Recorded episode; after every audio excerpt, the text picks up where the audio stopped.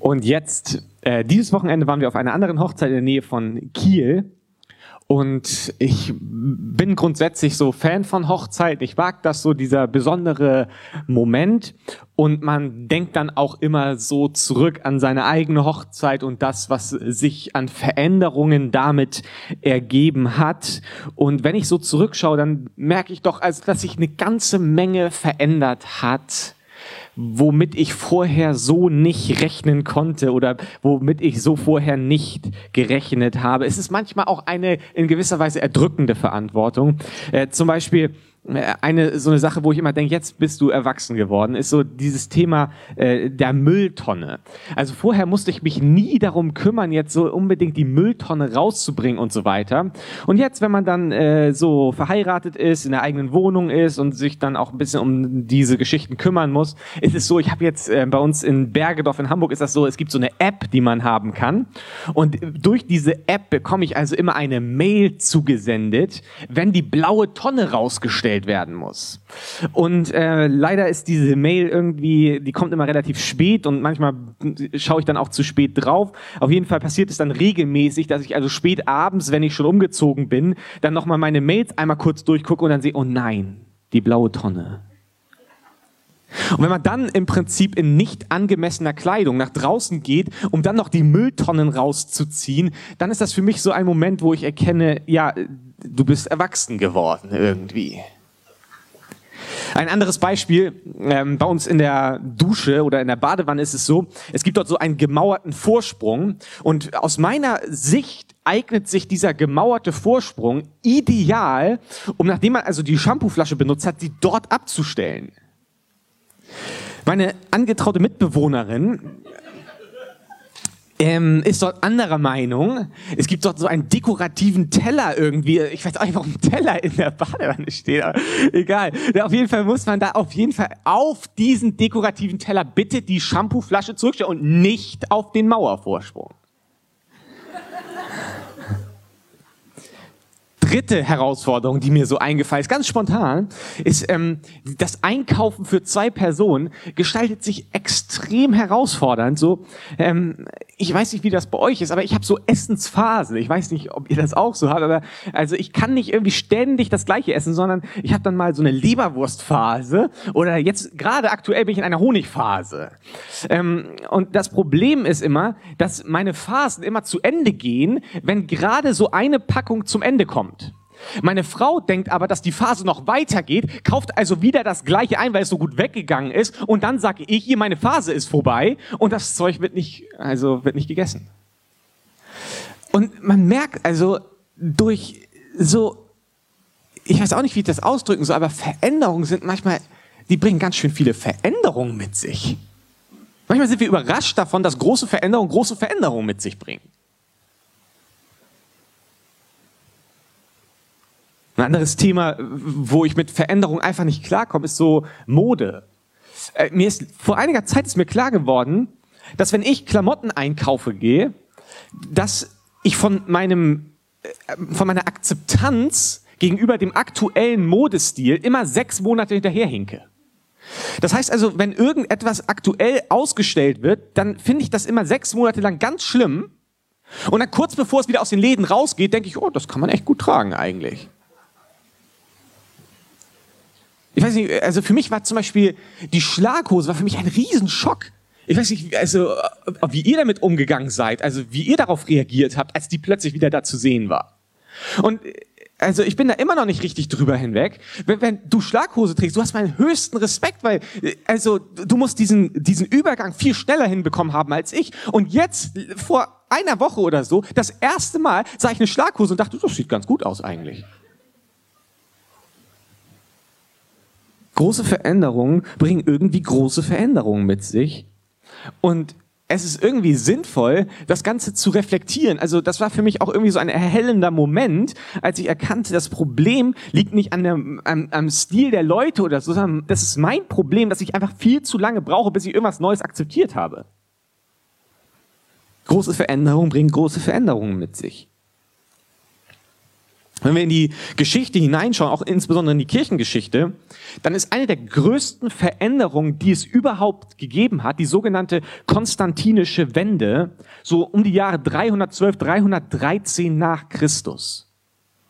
Und im Zuge dieser äh, konstantinischen Wende kam es zu einer Mailänder Vereinbarung, in der äh, im Römischen Reich mehr oder weniger eine gewisse Religionsfreiheit entstanden ist und die Christen, die also über viele Jahrzehnte äh, auch äh, unterdrückt gewesen sind und denen man auch Dinge, Besitztümer weggenommen hat, sie kamen jetzt in eine gewisse Entspannung hinein. Manche Sachen wurden ihnen auch finanziell erstattet und plötzlich gab es also nicht mehr diese Verfolgung, die die Christen immer wieder phasenweise erlebt haben, sondern plötzlich kam eine gewisse Förderung durch den Staat. Wo vorher Kirche und Staat eigentlich auf unterschiedlichen Seiten standen, ist plötzlich der Staat mehr oder weniger näher an die Kirche herangerückt. Das ist ein absoluter Paradigmenwechsel. Das kann man sich gar nicht vorstellen, was für ein unfassbar, was für eine unfassbare Veränderung das gewesen ist. Plötzlich nicht mehr verfolgt, sondern gefördert. Und man kann sich vorstellen, dass das für die Kirche nicht nur gut gewesen ist. Natürlich hatte das auch positive Seiten, vor allem sehr bequeme Seiten. Aber gleichzeitig hatte das natürlich auch große Probleme, weil plötzlich konnte man sich zum Beispiel taufen lassen und es war eigentlich eher ein Karriereboost und vorher war es so, wenn ich mich taufen lasse, wenn ich mich für Christus entscheide, ist das lebensgefährlich. Und jetzt kann ich ganz taktisch daran gehen, oh, ich möchte eigentlich Karriere machen in diesem Staat, dann lasse ich mich mal taufen, ich werde jetzt mal Christ. Plötzlich entsteht auch in Teilen eine gewisse Intoleranz in der Kirche gegenüber anderen Minderheiten. Vorher ist man selber Minderheit gewesen, auf jeden Fall schwächer gewesen. Man ist jetzt vielleicht noch immer eine Minderheit, aber man hat irgendwie an Stärke gewonnen. Man wird abhängig vom Staat. All diese Dinge sind mit dieser unfassbaren Wende, die jetzt auch nicht total vorherzusehen gewesen ist, all diese Dinge gingen damit einher.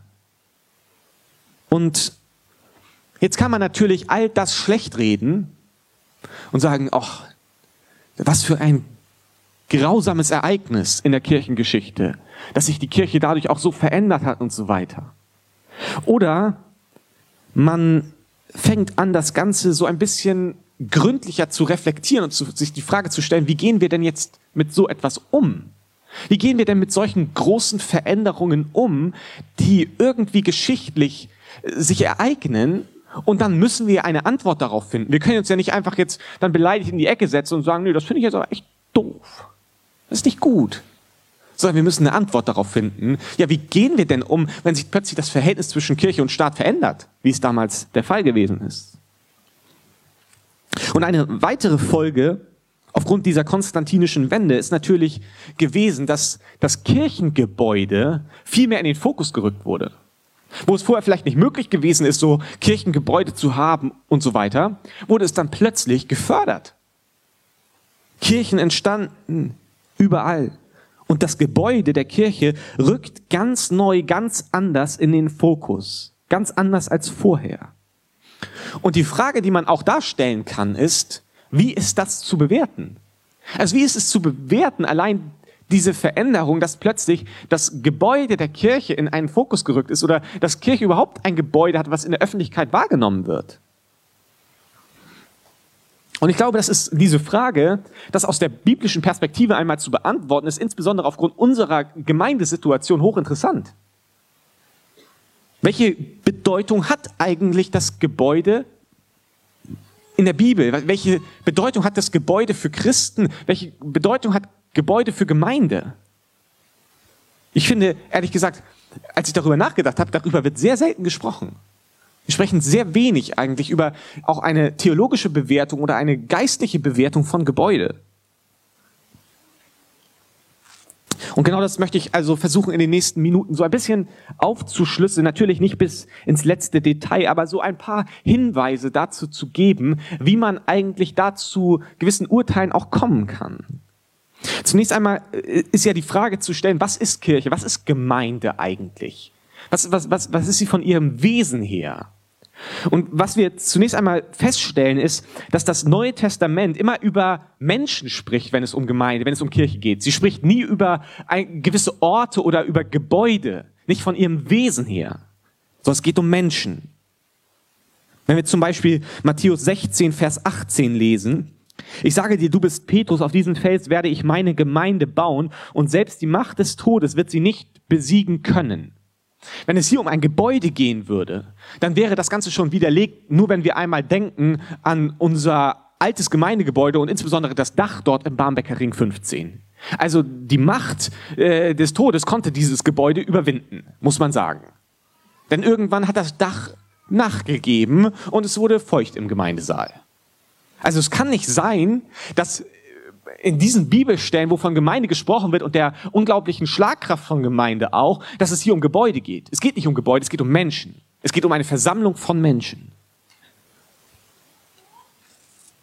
Gemeinde als Leib Christi ist eine örtliche Versammlung von Christen, in deren Mittelpunkt der Gottesdienst steht. Das ist Gemeinde nach dem neutestamentlichen Verständnis.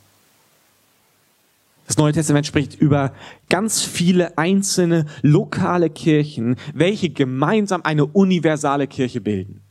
Aber sie bildet sich ab, sie wird immer sichtbar in der lokalen Kirche. Deswegen glaube ich, ist es auch nicht äh, neutestamentlich, es ist keine redliche Theologie davon zu sprechen oder davon auszugehen, ja, ich bin ja Teil der universalen Kirche, ich brauche keine lokale Kirche, wo ich mich dann wiederfinde, wo ich mich abbilde. Nein, nein, so versteht das Neue Testament die Gemeinde Jesu nicht. Sie denkt schon an eine universale Kirche, an ein Zusammenkommen, an eine Einheit des Leibes Christi.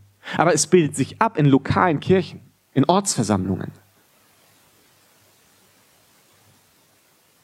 Und wenn wir uns die ersten Jahrhunderte, die ersten Jahrzehnte anschauen, dann sehen wir, dass es häufig Treffen gewesen sind, die in Häusern stattgefunden haben also in Privathäusern. 1. Korinther 16, Vers 19 lesen wir zum Beispiel. Die Gemeinden der Provinz Asia senden euch herzliche Grüße. Aquila und Priska lassen euch ebenfalls grüßen, zusammen mit der Gemeinde, die sich in ihrem Haus versammelt. Sie wissen sich durch Christus den Herrn mit euch verbunden. Also dort haben sich Christen also offensichtlich in Privathäusern versammelt. Oder Kolosser 4, Vers 15. Grüßt alle Christen in Laodicea von mir, vor allem Nympha und die Gemeinde, die sich in ihrem Haus versammelt. Auch da wieder der Treffpunkt dieser Gemeinden ist das Haus gewesen, die, das Privathaus. Wir kommen also zu dem Schluss, an den ersten Tagen, in den ersten Jahren ist es so gewesen, dass sich die Kirche vor allem in Privathäusern auch versammelt hat. Und jetzt ist die Frage, was können wir daraus schließen? Wir können also zunächst einmal daraus schließen, dass äh, also Gemeinde sich auch in Privathäusern abbilden kann, natürlich. Was wir aber nicht daraus schließen können, und das wird häufig gemacht, was wir nicht daraus schließen können, ist, dass Kirchengebäude per se böse sind. Das ist einfach nicht so. Privathäuser waren auch nicht der einzige Treffpunkt der Gemeinde im Neuen Testament. So ein bisschen angedeutet, am Rande angedeutet wird es zum Beispiel im 1. Korinther 11, Verse 17 und 22. Dort lesen wir, wie Paulus die Korinther so ein bisschen ermahnt, aufgrund der Art und Weise, wie sie ihre Gottesdienste feiern. Und dann schreibt er ab Vers 17, was ich euch jetzt noch zu sagen habe, ist kein Lob. Wie ihr eure Gottesdienste feiert, kann ich wirklich nicht gutheißen. Sie scheinen eurer Gemeinde mehr zu schaden als zu nützen. Vers 22. Könnt ihr denn nicht zu Hause essen und trinken? Oder bedeutet euch Gottes Gemeinde so wenig, dass ihr diejenigen geringschätzig behandelt, die arm sind und kein Essen mitbringen können? Was soll ich dazu sagen? Soll ich euch dafür noch loben? In diesem Punkt kann ich das ganz gewiss nicht tun. Es geht jetzt hier nicht darum, die Thematik, die Paulus bearbeitet hier mit den Korinthern, sondern es geht einfach um diesen Hinweis, den er gibt, geht zum Essen in eure Privathäuser und nicht dahin, wo die Gemeinde sich trifft. Und das ist ein Hinweis darauf, dass es also nicht zwingend so gewesen ist, dass sich die Gemeinde immer nur in Privathäusern abgebildet hat, sondern es gab wohl auch offensichtlich zentrale Treffpunkte, wo sich die Gemeinde auch im größeren Kontext zusammengefunden hat, um Gottesdienst zu feiern. Ein anderer Hinweis zu finden in Apostelgeschichte 19, Verse 8 bis 10, wo wir davon lesen, dass Paulus in gewisser Weise einen Lehrsaal gemietet hat. So ähnlich wie wir das hier heute machen. Wir mieten einen Saal, um Gottesdienst zu feiern, um die lokale Kirche abzubilden. Wir lesen in Apostelgeschichte 19 ab Vers 8, Paulus ging darauf in die Synagoge. Drei Monate lang predigte er dort unerschrocken von Gottes Reich und versuchte viele Menschen zu überzeugen. Es gab aber auch einige, die sich ablehnend verhielten und sich immer mehr verschlossen. Diese spotteten in aller Öffentlichkeit über die rettende Botschaft. Da trennte sich Paulus von ihnen und verließ mit den anderen Christen die Synagoge. Von nun an predigte er täglich im Lehrsaal eines Mannes, der Tyrannus hieß. Das tat er zwei Jahre lang, so dass alle in der Provinz Asia, Juden wie Nichtjuden, die Botschaft des Herrn hörten. Also Paulus ist da ganz pragmatisch gewesen. Da hat sich anscheinend irgendwie die Möglichkeit ergeben, einen Lehrsaal zu mieten, zu bekommen und dort täglich zu unterrichten. Und er hat diese Chance ergriffen und hat dieses Gebäude für die Zwecke nutzen können. Wir kommen also zu dem Schluss, dass an keiner Stelle im Neuen Testament, an keiner Stelle in der Bibel in irgendeiner Art und Weise es geboten oder verboten wird, sich in Privathäusern zu treffen. Es ist nicht geboten, du musst das nicht machen, aber es ist auch nicht verboten. Es gibt so einen Hinweis in der Bibel schlicht und ergreifend nicht. Sie können es eigentlich, also die Christen können es machen, wie sie wollen, sagt die Bibel ja fast. Gott hat es offensichtlich nicht als weise erachtet, eine Vorschrift in diesen Dingen zu hinterlassen. Und die Frage ist ja, warum? Wäre es nicht einfacher gewesen, wenn wir eine ganz klare Richtlinie hätten, wie wir es machen sollen? Und daran können wir uns orientieren. Ich glaube, der Grund, warum Gott so eine Richtlinie uns nicht an die Hand gegeben hat, sondern gesagt hat, macht, wie ihr wollt, ist aufgrund der unglaublichen kulturellen Diversität, in der sich die Kirche in den letzten 2000 Jahren wiedergefunden hat. Also Kirche sieht auf den verschiedensten Kontinenten, in den verschiedensten Ländern, Kulturen so unterschiedlich aus, dass es einfach viel zu sehr einschränken würde, wenn es ein ganz klares Schema gibt, in das man alle hineinzwängen muss, obwohl es eigentlich überhaupt nicht zu den Menschen passt, denen es dienen soll. In den letzten 2000 Jahren hat sich Kirche an vielen, vielen Orten abgebildet, unter Bäumen, in Garagen, in Geschäften, Ägypten, im Keller, in Höhlen, in Kathedralen, in Häusern, in Zweckbauten. Es gibt so viele Orte, an denen sich Gemeinde Jesu abbilden kann. Das Gebäude ist nicht der Fokus, das Wesentliche. Unterschiedliche Situationen erfordern ganz andere Maßnahmen. Und dabei spielen so praktische Dinge wie finanzielle oder auch gesetzliche Aspekte eine große Rolle zum Beispiel eine, die Gemeinde Jesu in New York wird große Schwierigkeiten haben, ein Gebäude zu haben. Warum? Na, ganz einfach, weil es finanziell nicht machbar ist. Weil dort äh, Raum, Land viel zu teuer ist. Sie sind mehr oder weniger dazu gezwungen, in den allermeisten Fällen, sich irgendwo in andere äh, Räume einzumieten. Und dann dieses sonntägliche Auf- und Abbauen zum Beispiel, was für uns auch in den letzten Monaten normal geworden ist, das bilden die über Jahre, Jahrzehnte ab. Aber doch, wenn du fragst, werden die meisten dir sagen, wir sehen uns schon nach einem zentralen Ort in der Stadt, um auch diese Verlässlichkeit abzubilden und der Stadt zu signalisieren. Also wir sind nicht nur für eine kurze Zeit hier, wir bleiben. Also wir bleiben hier. Ihr könnt euch darauf verlassen, wir, wir werden nicht weggehen.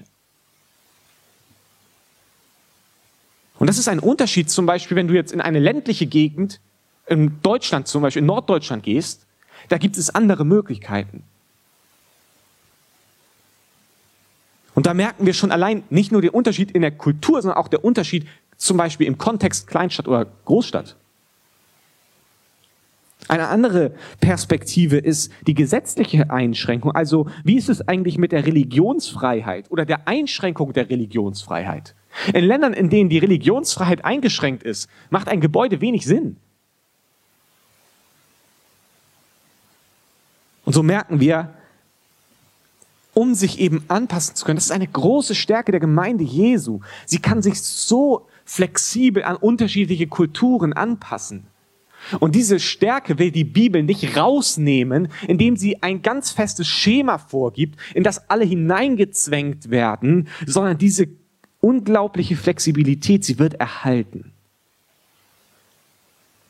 Und das ist immer wieder die Herausforderung von Gemeinde Jesu, dass man die kulturelle Situation, in der man sich bewegt, genau analysiert und schaut, welche Vor- und welche Nachteile hat welcher Ort, hat welches Gebäude. Und das ist auch eine Überlegung gewesen, logischerweise, die wir hatten in Bezug auf die Frage, ja, wollen wir für immer im Kino bleiben? Wäre eine Option gewesen. Man hätte ja sagen können, okay, wir mieten uns dauerhaft irgendwo in irgendwelche Räumlichkeiten ein. Oder bauen wir neu? Oder treffen wir uns nur noch in Häusern?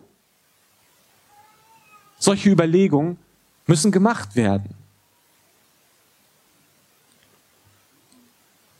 Es ist immer abhängig davon, welche Ziele und welche Beschaffenheit eine Gemeinde hat. Und deswegen glaube ich, ist es sehr, sehr gut, wenn wir uns umblicken und auch andere Gemeinden sehen, die andere Wege gehen, dass wir ganz langsam damit sind zu verurteilen. Dass wir ganz langsam sind, irgendwie zu sagen, ja, die machen das aber falsch und wir machen es richtig oder wir machen es falsch, die anderen machen es ja richtig. Guck mal, wie die das machen, so müssen wir das auch machen. Vorsichtig. Gott hat es gefallen, im Laufe der Kirchengeschichte Kirchen mit und ohne Gebäude zu segnen. Gott kann Architektur nutzen, aber er ist nicht abhängig von Architektur. Er ist nicht dadurch limitiert in irgendeiner Art und Weise, sondern er tut es, wie es ihm gefällt. Es ist gut, wenn sich Gemeinschaft in großen und in, kleinen, in kleineren Versammlungen ausdrückt. Es ist gut, dass wir kleinere Versammlungen haben, wo Jüngerschaft vielleicht noch einmal anders gelebt werden kann. Aber genauso wertvoll ist die größere Versammlung der gemeinsamen Anbetung, der Lehre, wo wir uns in eine Richtung miteinander bewegen. Beide Dinge sind unendlich wichtig für die Gemeinde Jesu.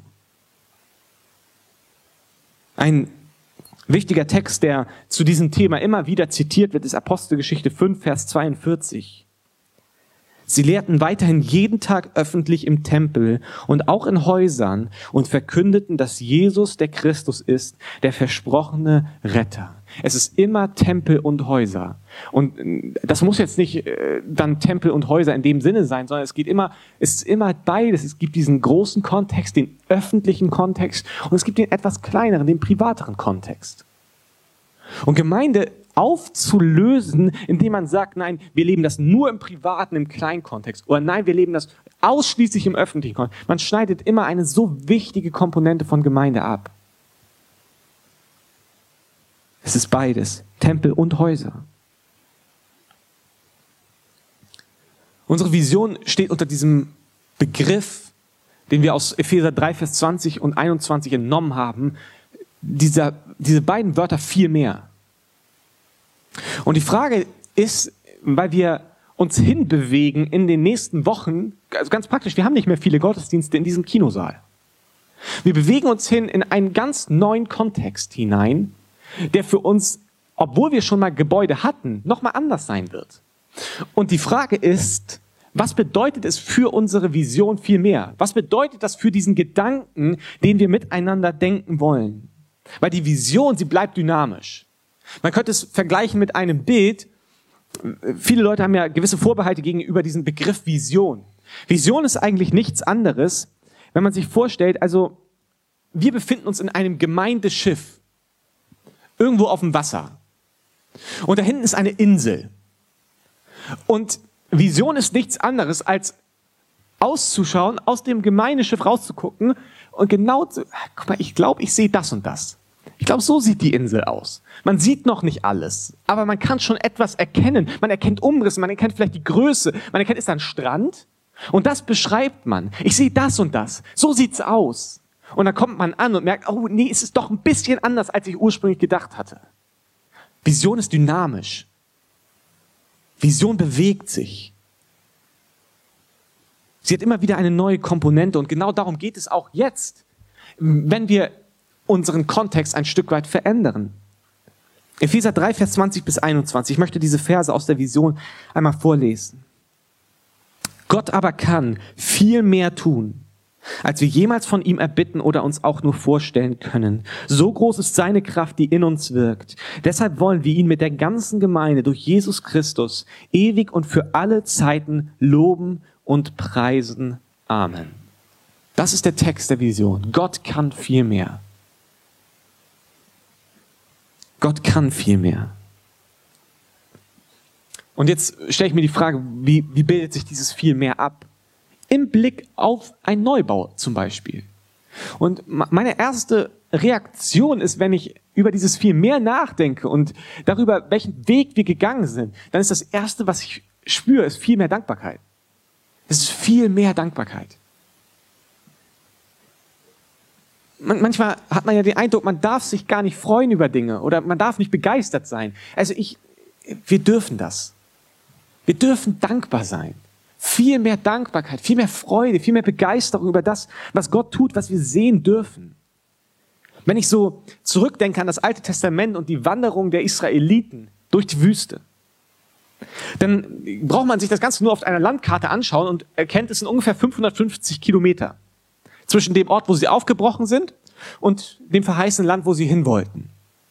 Also selbst wenn man echt langsam unterwegs ist und auf jeden Trödler wartet, braucht man vielleicht ein paar Monate. Die haben 40 Jahre gebraucht. Also ich hätte irgendwann keine Lust mehr gehabt. Immer habe ich gesagt, Leute, ganz ehrlich, ich gehe jetzt alleine. Also irgendwann würde ich gerne mal ankommen. Was für eine Zeit das gewesen sein. 40 Jahre. Unfassbar. Und jetzt übertrage ich das mal auf unseren Kontext. Also wir haben nicht 40 Jahre gewartet, aber auch echt viele Jahre, oder? Also als der Gedanke das erste Mal platziert wurde, damals in der Marktstraße, wir brauchen irgendwie ein neues Gebäude, das ist ja, das ist über ein Jahrzehnt her. Wir brauchen irgendwie Platz. Wir brauchen etwas, wo wir uns ganz anders ausbreiten können, wo wir uns wohlfühlen können, wo wir auch die Nachbarschaft ganz anders ansprechen können. Und dann sind wir in die neuen Räumlichkeiten im Barmbecker Ring gezogen und ich glaube, die allermeisten von uns haben gemerkt, es ist nicht der Idealzustand eines Gebäudes. Und es hat auch nicht ideal gerochen.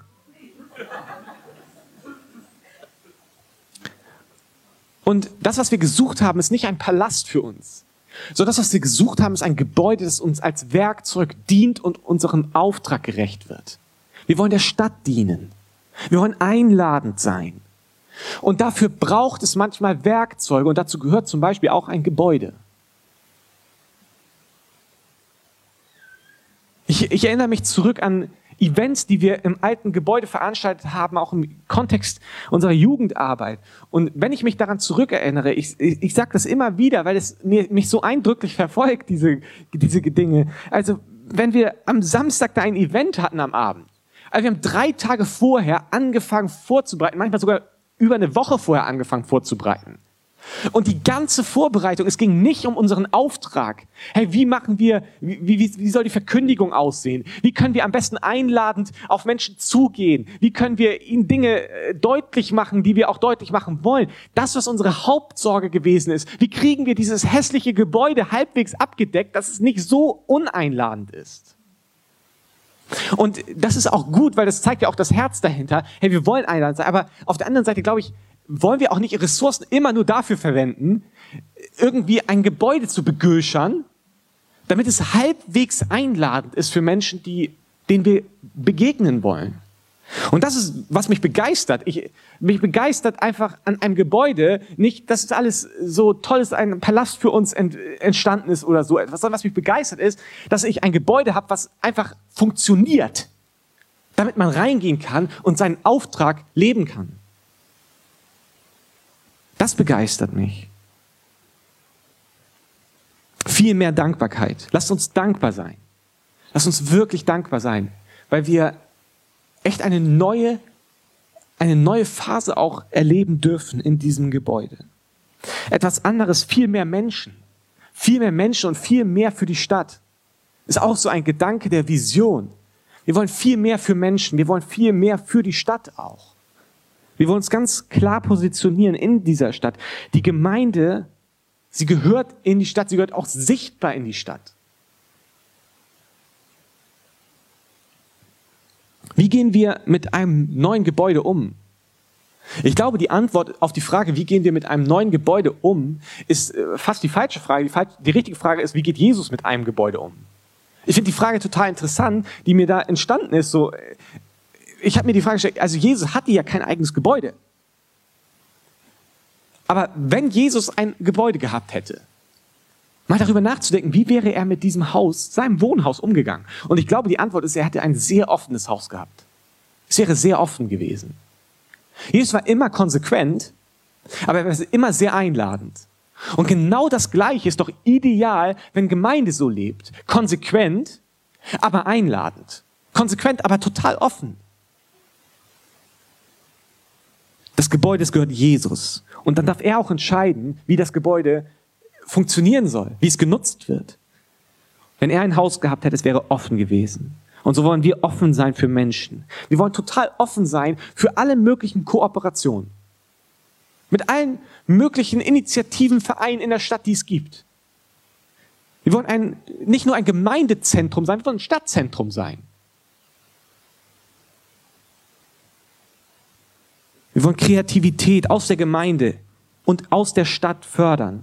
Warum? Weil Begegnungen, die dadurch stattfinden, sie schaffen immer Gelegenheiten. Begegnung schafft Gelegenheit. Ich weiß nicht, wie es bei dir im Alltag ist, aber je mehr man Menschen begegnet, in Situationen hineinkommt, wo man einfach Menschen begegnet, mit ihnen ins Gespräch kommt, schafft immer mehr Gelegenheiten, als wenn man irgendwie so für sich alleine unterwegs ist. Und ich finde diesen Gedanken hochattraktiv. Einfach auch diesen Gedanken zu haben, Gemeinde muss weniger die Menschen zu sich holen, sondern mehr zu den Menschen hingehen. Und das ist durchaus ein Gedanke, dem ich folgen kann. Aber diese Möglichkeit, wenn Gemeinde plötzlich ein Stadtzentrum ist, wenn sich Gemeinde auch in Form eines Gebäudes als Stadtzentrum anbietet, dann passiert etwas ganz Außergewöhnliches, nämlich Menschen kann man plötzlich begegnen im Gebäude der Gemeinde ohne einen kirchlichen Kontext. Ich weiß nicht, ob ihr den Gedanken mitgehen könnt. Also wir begegnen Menschen außerhalb eines kirchlichen Kontextes, weil sie zum Beispiel für andere Dinge genutzt werden, diese Räumlichkeiten. Und doch begegnet man ihnen in den eigenen Räumen. Das ist so Jesus eigentlich. Das ist so Jesus, diese Begegnung einfach zu schaffen, äh, äh, so unkompliziert zu sein. Und ich glaube, es ist gut, wenn wir uns einstellen darauf, auch in diese Richtung uns zu bewegen. Wenn wir Scheu auch fallen lassen, uns bereit machen dafür. Jesus liebt Begegnungen. Jesus war nie jemand, der sich zurückgezogen hat, für sich ganz allein sich eingeschlossen hat und genau so die ganze Zeit leben wollte. Er hatte diese Phasen und diese Phasen sind wichtig. Aber an sich war er ein Mensch, der unfassbar offen gewesen ist. Er liebt Begegnungen. Jesus nutzt und liebt Begegnungen. Es sind so unterschiedliche Begegnungen, die wir bei Jesus in der Bibel sehen, im Neuen Testament. Kein Schema. Es gibt kein wirkliches Schema, wenn wir die Begegnung von Jesus anschauen. Das Einzige, was er immer eigentlich zeigt, ist eine große Offenheit, eine große Liebe für Menschen. Und die Frage ist, können wir genauso sein? Wollen wir versuchen, so zu sein? Jesus ermöglicht Begegnungen. Äh, Jesus ist so ein begegnungsliebender Mensch und Gott. Er schafft immer Begegnung. Er liebt Begegnung. Ich will Begegnung. Und durch das Kreuz ermöglicht er Begegnung. Es ist so Wahnsinn eigentlich, dass genau das Kreuz ist, es ist eigentlich, es ist der Inbegriff von Begegnung. Weil der Mensch von Gott getrennt ist durch die Schuld. Und Gott ist aber ein begegnungsliebender Gott. Er will die Begegnung mit dem Menschen. Und so entscheidet sich ein heiliger Gott, um die Begegnung möglich zu machen, seinen Sohn zu senden, Jesus Christus, um stellvertretend für unsere Schuld am Kreuz zu sterben und Begegnung wiederherzustellen, weil er Begegnung liebt, weil er uns liebt. Das ist das große Bild Jesus schafft Begegnung am Kreuz von Golgatha. Und es ist aber auch noch ein kleines Bild sichtbar. Wenn wir hineinschauen in das Lukas Evangelium Kapitel 23 Verse 39 bis 43. Auch einer der Verbrecher, die mit ihm gekreuzigt worden waren, lästerte. Bist du denn nicht der Christus, der versprochene Retter? Dann hilf dir selbst und uns. Aber der am anderen Kreuz wies ihn zurecht. Du bist genauso zum Tode verurteilt worden wie dieser Mann. Fürchtest du Gott nicht einmal jetzt? Wir werden hier zurecht bestraft. Wir bekommen, was wir verdient haben. Der hier aber ist unschuldig, er hat nichts Böses getan. Dann sagte er, Jesus, denk an mich, wenn du deine Herrschaft antrittst. Da antwortete ihm Jesus, ich versichere dir, noch heute wirst du mit mir im Paradies sein. Am Kreuz hängend sucht Jesus noch immer die Begegnung. Es ist so Wahnsinn. Unser Retter ist so unfassbar. Er sucht die Begegnung. Er sucht die Begegnung so selbstlos. Dieses ganz große Bild, als er dort hängt und Begegnung möglich macht zwischen Mensch und Gott, zwischen dir und Gott. In dem Moment hat er noch immer den Blick. Er hat noch immer den Blick für den Nebenmann, der direkt neben ihm ist und schafft Begegnung. Noch heute wirst du mit mir im Paradies sein. So ist Jesus. Das ist das Evangelium. Wenn man sich den Ablauf der Kreuzigung mal vor Augen führt, mit Geißelung, mit dem, was er durchlitten hat, Jesus ist in einer körperlichen Verfassung gewesen, die wir uns nicht mal ausmalen können. Und trotzdem liebt er Begegnung so sehr, dass er am Kreuz hängend Begegnung schafft. Und ich glaube, das ist, das macht frei irgendwie, wenn ich so Jesus erlebe, wie er für mich leidet, für mich Begegnung wieder möglich macht. Wenn ich darauf schaue, auf diese Gnade, dann, dann erweicht das irgendwie mein kaltes Herz. Ich weiß nicht, wie es dir geht. Mein kaltes Herz wird dadurch erweicht und ich merke, oh, ich möchte so gern so sein. So gerne möchte ich von meinem ganzen Wesen mich darauf einlassen, mich zermartern zu lassen für Begegnung. Und wenn es mich etwas kostet und wenn es mal unbequem ist und wenn ich es anders gemacht hätte, aber Begegnung ist das, ist so wertvoll für Gott. Also lasst uns eine Gemeinde sein mit allen Werkzeugen, die wir haben. Auch ein Gebäude und was noch dazugehört. Aber vor allem mit unserem Charakter, mit unserem Wesen. Lasst uns offen sein für Begegnung. Lasst uns Begegnungsermöglicher sein. Das ist mein Wunsch. Und lasst uns mit diesem Denken, Begegnungsdenken, auch umziehen, wenn es soweit sein